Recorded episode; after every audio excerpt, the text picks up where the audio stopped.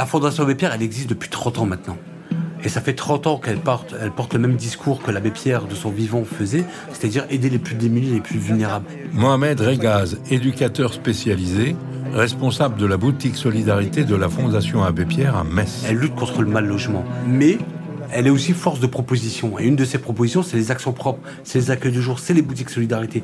Il en existe quatre en France. Quatre qui appartiennent à la Fondation Abbé Pierre, une à Valenciennes, une à Metz. Cette boutique Solidarité de Metz n'aurait jamais existé sans l'engagement altruiste d'Henri Grouès, qui se renforce encore après ses activités de résistant. La boutique Solidarité de Metz, elle a ouvert en 2006. Cécile, assistante sociale à la boutique Solidarité de Metz. Et un accueil de jour, donc on propose aux personnes en difficulté des services de base, comme le petit déjeuner, la possibilité de prendre une douche, de laver, de sécher du linge, de stocker des habits dans un endroit propre, une bagagerie, et puis tout simplement de se poser, euh, de boire un café, et s'ils le souhaitent, de rencontrer un travailleur social et euh, de parler de leur situation. Ici, la porte, elle est ouverte, c'est l'accueil inconditionnel et anonyme. Pour reprendre les mots de l'abbé Pierre, ici, on t'aime. On est là, on, t'offre ce, ce lieu, de, ce temps de pause, entre guillemets. Je suis Laurent Desmar, ancien secrétaire particulier de l'abbé Pierre, et je vais vous raconter les combats menés par celui qui est né Henri Grouès. Retracer son parcours, c'est aussi parler du monde dans lequel nous vivons aujourd'hui, car ces luttes résonnent encore fortement avec notre époque. L'abbé Pierre, un prêtre rebelle, défenseur des exclus, un homme hors norme, mais avant tout un héros ordinaire.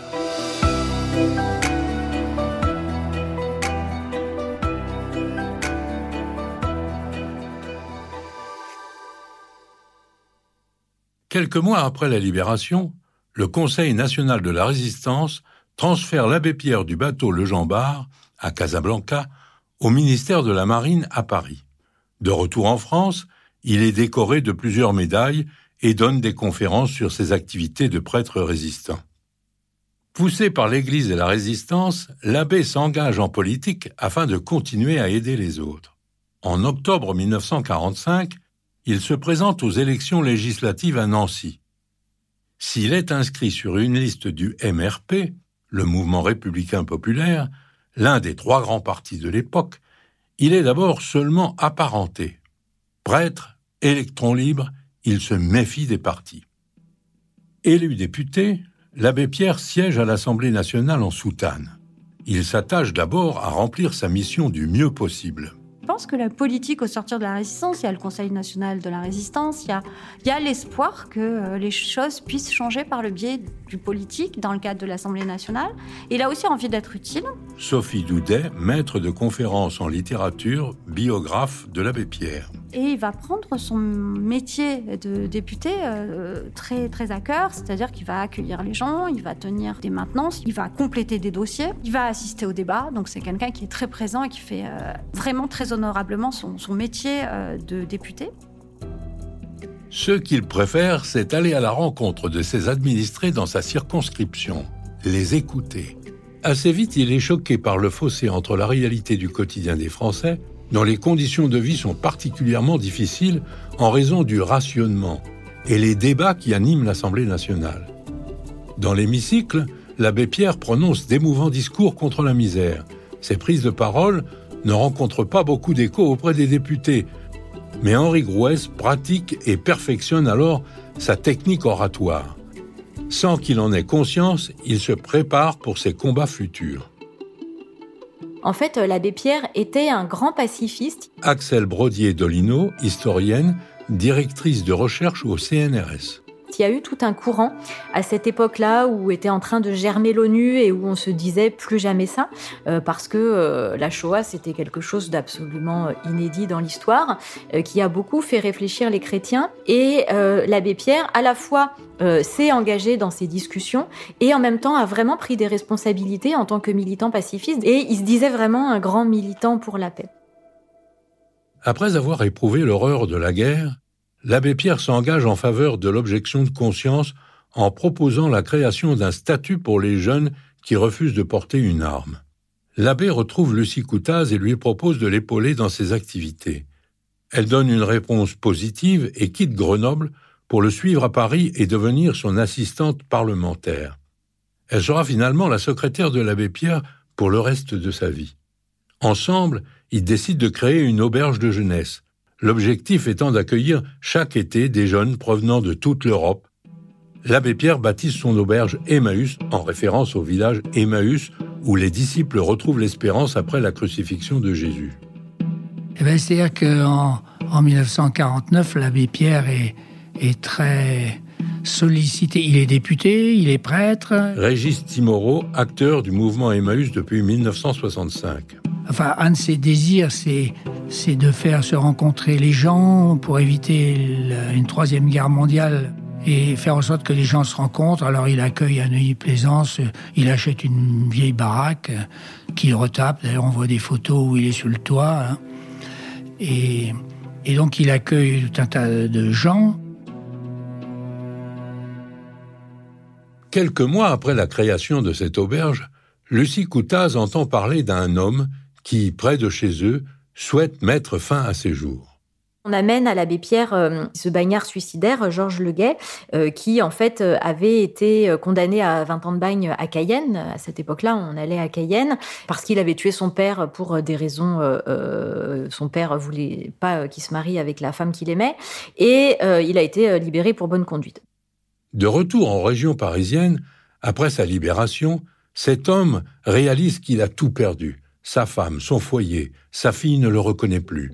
Il essaye de se suicider et on l'amène à Lucie Coutas qui l'amène à l'abbé Pierre et euh, l'abbé Pierre accueille euh, cette personne. Et en fait, ça devient le premier compagnon parce que à nouveau l'abbé Pierre euh, prend cette idée du reprendre espoir, c'est-à-dire ne lui dit pas bah, je vais te donner un peu d'argent à manger, mais lui dit bah, puisque tu n'as rien, viens m'aider à aider les autres. Et en fait, c'est ça la naissance d'Emmaüs et le principe du compagnon, c'est que celui qui n'a plus rien peut de façon un peu miraculeuse et paradoxale, se retrouver en situation de donner, bien donner son aide pour aider les autres. C'est donc ainsi qu'est née la première communauté Emmaüs. Après Georges, de nombreuses autres personnes en difficulté frappent à la porte de l'abbé, qui fait le choix d'utiliser son salaire de député pour loger et nourrir tous ceux qui le sollicitent. En 1949, Emmaüs vient combler un vide car dans les années d'après-guerre, la France traverse une grave crise du logement. Si l'État met en place de nombreuses mesures sociales, le logement n'est pas la priorité. L'État crée la sécurité sociale, mais euh, l'État est surtout absorbé par euh, à la fois la reconstruction, l'assurance euh, et la guerre en Indochine, les, guerres coloniales, etc. Et donc finalement laisse un certain nombre de problèmes sociaux sans les prendre à bras le corps. la crise du logement qui est absolument dramatique et qu'en fait appuie à des décennies d'inaction depuis la Première Guerre mondiale, de manque de construction, de blocage des loyers, de enfin bon, il y a des tas de, de mesures qui sont d'ailleurs accrues avec euh, l'après-seconde guerre mondiale, puisqu'il y a le baby-boom, toutes les destructions de la guerre, la reprise de l'immigration, etc., qui font qu'il y a euh, vraiment de moins en moins de logements, mais il y a de plus en plus de demandes.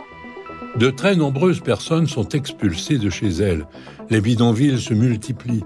Les gens dorment dans les caravanes, des caves, des greniers et même dans des trous dans la terre. Les personnes âgées en particulier sont touchées par cette pauvreté massive. Comme les pouvoirs publics ne prennent pas en charge ces problèmes, un certain nombre d'associations sont créées ou recréées après la guerre.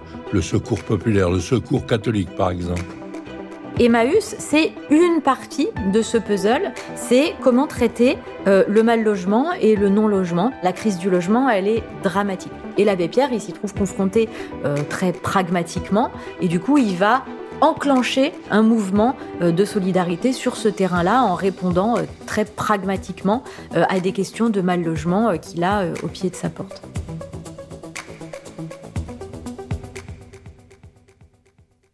Chaque jour, l'abbé Pierre et Lucie Coutaz accueillent de nouvelles personnes qui se sont retrouvées à la rue, y compris des familles avec enfants.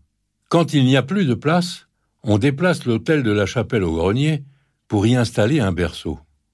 La maison est rapidement pleine à craquer. L'abbé envisage alors d'autres options plus ambitieuses pour pouvoir continuer à loger des personnes sans abri, mais aussi pour fournir du travail aux premiers compagnons de la communauté. Il commence à acheter à crédit des terrains peu coûteux, sur lesquels les compagnons installent des tentes, puis construisent de petites maisons. On dégage de l'argent pour construire des logements qui eux-mêmes permettent de euh, construire pour les familles, donc à la fois des camps euh, de tentes et puis euh, autant que possible en dur avec un double système, ou bien on demande des permis de construire pour un terrain qui n'est pas constructible, donc comme ça ça coûte moins cher, mais bon c'est pas très légal, et ou bien on demande un permis de construire pour un terrain constructible et on met des familles dessus, mais comme de toute façon il y a toujours de plus en plus de familles, on construit beaucoup plus que ce qui a été autorisé sur le permis, ce qui dans tous les cas n'est pas non plus très légal. Depuis ses actes de résistance durant la guerre, l'abbé Pierre s'arrange avec la question de la légalité. Pour lui, le plus important est de sauver des vies, de mettre des familles à l'abri. Il considère la loi comme un obstacle si elle est contraire à la dignité humaine. Titulaire d'un permis de construire pour cinq maisons, il prend la liberté d'en construire quinze. Ça ne l'empêche pas de dormir. Aussi, ça ne le gêne pas d'accueillir des personnes au passé trouble l'abbé souhaite aider tous ceux qui viennent le trouver, peu importe ce qu'ils ont fait avant. Toute allusion au passé était prohibée, oui. Régis Timoro. C'est ce qu'on appelle l'accueil inconditionnel. Tu peux venir frapper à la communauté. Hein. On t'accueillera, on te demandera rien. On te dira, bah, viens, on va te donner à manger, on va te donner un logement, un lit, on va te donner des vêtements, euh, repose-toi. Et puis quand tu iras mieux, bah, tu viendras nous aider à aider.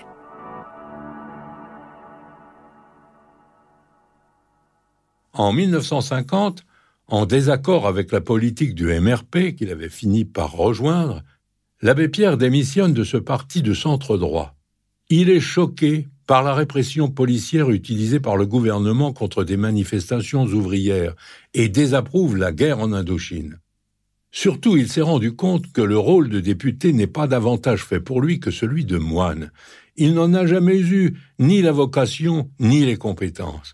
Plus important peut-être, il ne supporte pas les jeux de pouvoir, les petits calculs politiques et les systèmes d'alliance et d'allégeance qui procèdent au vote des lois. Il dira plus tard qu'il a été un mauvais député et que ses années passées à l'Assemblée nationale auront été la période la moins importante de sa vie. C'est pourtant un moment durant lequel il a fait des rencontres marquantes et bénéficie d'un premier coup de projecteur médiatique et surtout une période fondatrice qui lui a permis de trouver sa voie véritable, se mettre concrètement au service des autres.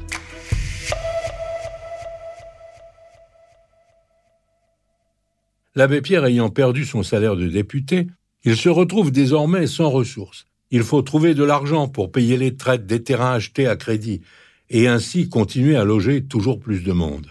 Quand ils ont pu euh, l'indemnité de député, ils commencent par vendre tout ce qu'ils peuvent vendre, ses journaux officiels, etc. Euh, Lucie Coutas commence à couper les fleurs du jardin, à aller les vendre. Bon, donc on bricole avec tout ce qu'on a. Puis très vite, en fait, euh, comme on ne produit pas de valeur, on épuise le patrimoine, mais en fait, on n'a pas d'argent. Lucie Coutas va prendre un petit emploi de secrétaire, mais en fait, ça suffit pas à faire bouillir toute cette marmite. Il y a beaucoup de compagnons, il y a beaucoup de familles, il y a beaucoup de constructions à financer. Et donc, il faut retrouver, il faut trouver des ressources. Ça va conduire la l'abbé Pierre à aller mendier plusieurs fois dans Paris. Et en fait, quand les compagnons le savent, ils disent "Mon père, on peut pas, euh, euh, on peut pas mendier, euh, c'est humiliant, et puis ça, on va pas mendier toute notre vie. nous, on connaît quelque chose, on peut aller faire de la récupération." Les compagnons commencent alors à pratiquer la Chine. Ils deviennent des chiffonniers. Ils récupèrent gratuitement chez les particuliers des objets et des vieux meubles afin de les vendre et de leur fournir une deuxième vie. Grâce à la gestion fine et habile de Lucie Coutaz, le système fonctionne et prend de plus en plus d'ampleur, permettant de faire entrer de l'argent dans les caisses. Elle organise, gère les comptes, évite les vols. Son rôle de l'ombre est absolument central. Sans elle, Emmaüs n'aurait pas survécu longtemps. Sans elle, l'abbé aurait dilapidé toute la fortune, quoi. Et donc, euh, elle était là. Moi, je pense qu'il y a trois fondateurs d'Emmaüs. Il y a l'abbé, Georges et Madame Coutaz. Parce que sinon, euh, sans elle, euh, elle a toujours été là, vigilante, pour faire en sorte de, calmer les ardeurs de, l'abbé. Il fallait quelqu'un, une espèce de modérateur. Et puis c'était une femme, euh, elle avait bien les pieds sur terre. Hein.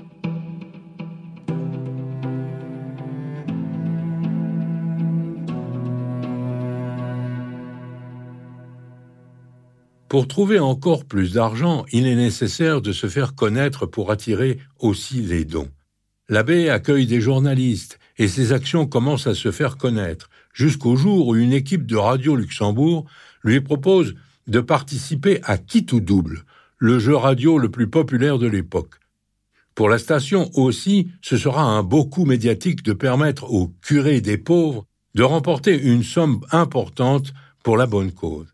Un arrangement est trouvé, les questions ne sont pas transmises à l'avance à l'abbé, mais elles porteront sur des thématiques qu'il maîtrise, la politique, l'Assemblée nationale, la guerre, et donc, on lui pose des questions du type euh, qu'est-ce que c'est que euh, l'Organisation européenne de coopération économique? Qu'est-ce que c'est que combien il y a de députés dans l'Assemblée nationale, etc. Donc, des questions auxquelles il sait répondre. Et donc, il monte, il monte, il monte. Et c'est euh, extraordinaire parce que tout le monde a compris que c'était en faveur d'une cause, que c'était un curé. Il y arrive sacrément bien. il y arrive même extrêmement bien. Et du coup, à la fin, il emporte, je crois, il va jusqu'à l'avant-dernière question, quelque chose comme ça. Et il emporte un bon pactole qui lui sert bien, mais qui surtout en fait euh, fait de la médiatisation et le fait connaître parce que c'est une émission extrêmement connue, extrêmement écoutée. Et donc c'est un peu la première fois qu'on découvre l'abbé Pierre en tant que fondateur d'une association de solidarité et comme fondateur caritatif. Après cette émission, la communauté a de plus en plus de moyens mais doit faire face à un afflux continu de nouvelles personnes ayant besoin d'être logées.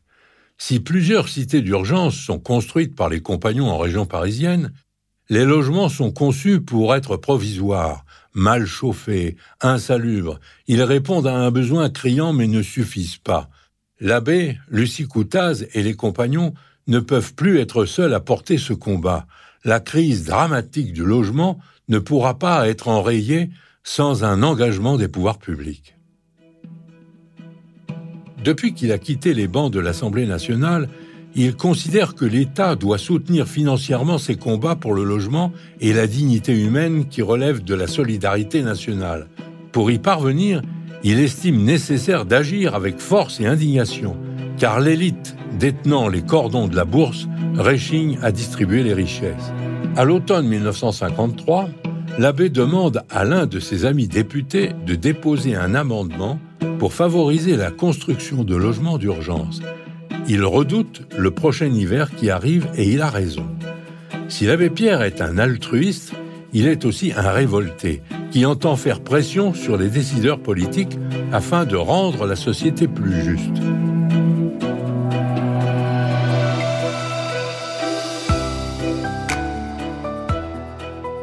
Un héros ordinaire, un podcast de la Fondation Abbé Pierre raconté par Laurent Desmar et écrit par Marine Beccarelli. Une production Bababam.